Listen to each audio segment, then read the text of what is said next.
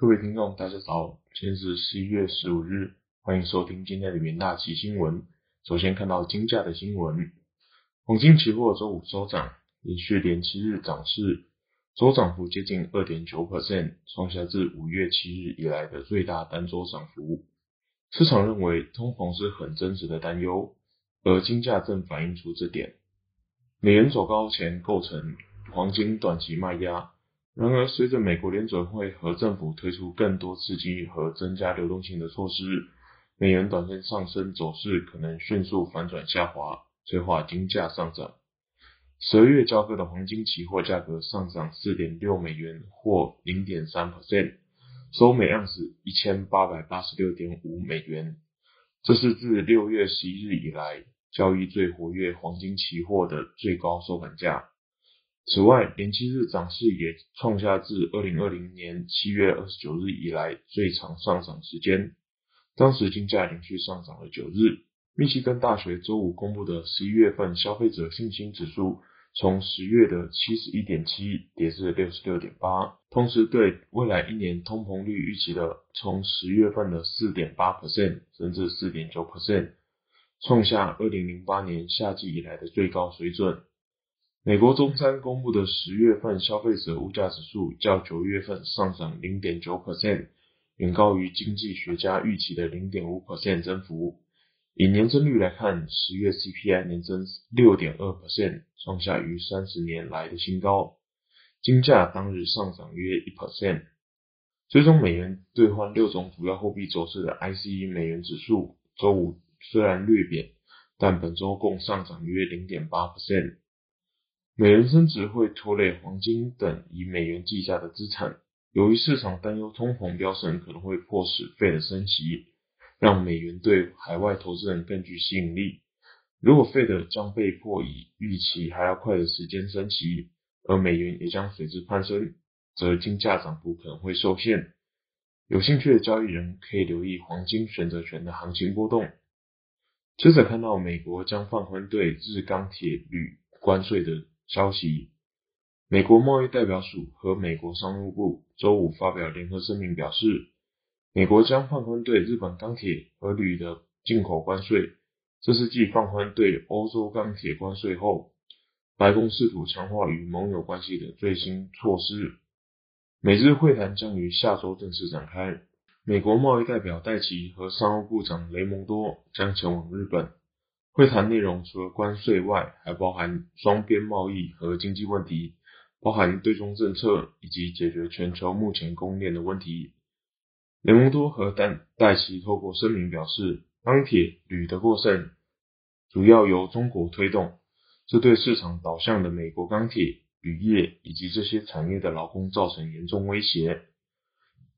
与欧盟共同解决关税等问题后。拜登政府现在将重点转移至加强与亚洲盟友的关系。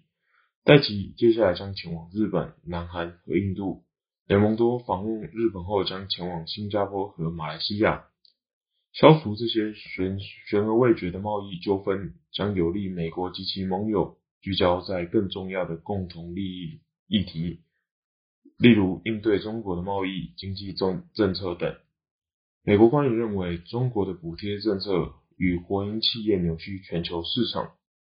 美国前总统拜登二零一八年的保护国内钢铝业免受冲进口冲击，并试图重振美国钢铁工业，而对欧洲、日本苛征二十五的钢铁关税以及十的铝关税。尽管关税成功压低钢铁进口，但并未成功复兴美国钢铁业。关税同时也损害美国汽车、家电业制造商。因为钢铁价格更加昂贵，使制造商成本增加。其中一些公司呼吁美国应该取消关税，认为此举有助于抑制美国的通膨。接下来看到日本计划推出新法案刺激半导体产能的消息。周日读卖新闻报道指出，消息人士表示，日本政府计划准备一项扩大财政援助的法案，目的在增加日本境内。国内外半导体企业的产能。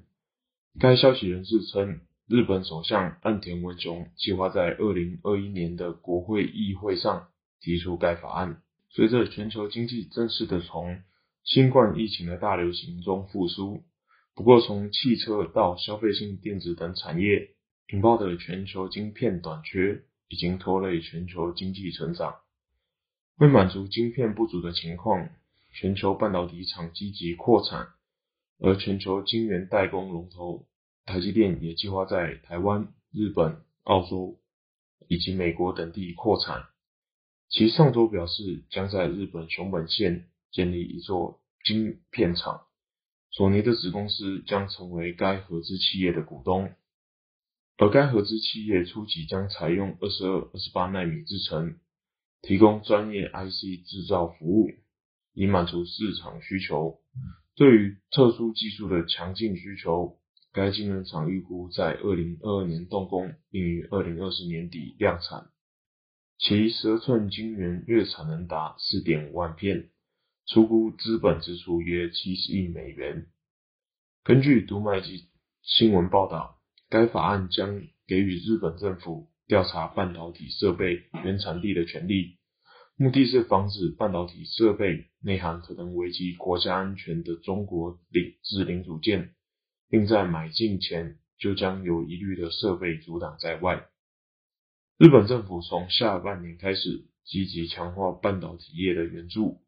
之前已有日媒报道指出，日本政府计划将半导体相关援助经费编列在二零二一年度的修正预算案中。中央政府和执政党已进行晶圆的讨论。经济产业省也要求数千亿日元的相关经费要用在援助生产 MCU、功率半导体等半导体的产业。接着进入三分钟听股节的单元。首先看到联电期货，联电二零二一年、二零二二年折旧减少与报价提升下，加上二十八纳米制程需求增加，将带动营收。联电表示，预估第四季晶圆出货 ASP 增加一至两 percent，并持续进行产品组合改善以及产能利用率的提升。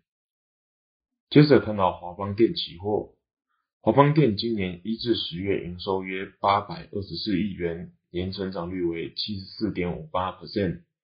华邦电表示，高雄新厂将使用新一代二十五纳米低院制程，良率达八成，带动华邦电产出每年将增加十至二十 percent。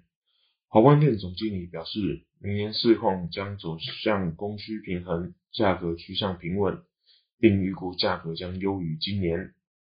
接着看到联发科期货，联发科第三季税后盈余年成长率为两百一十点九二 percent，而前三季毛利率为四十六 percent，EPS 为五十一点五七元。联发科致力于发展人工智慧晶片，与国际 AI 神经处理系统大会投稿六篇论文全数入选，肯定联发科重视创新及拥有科技发展技术上的优势。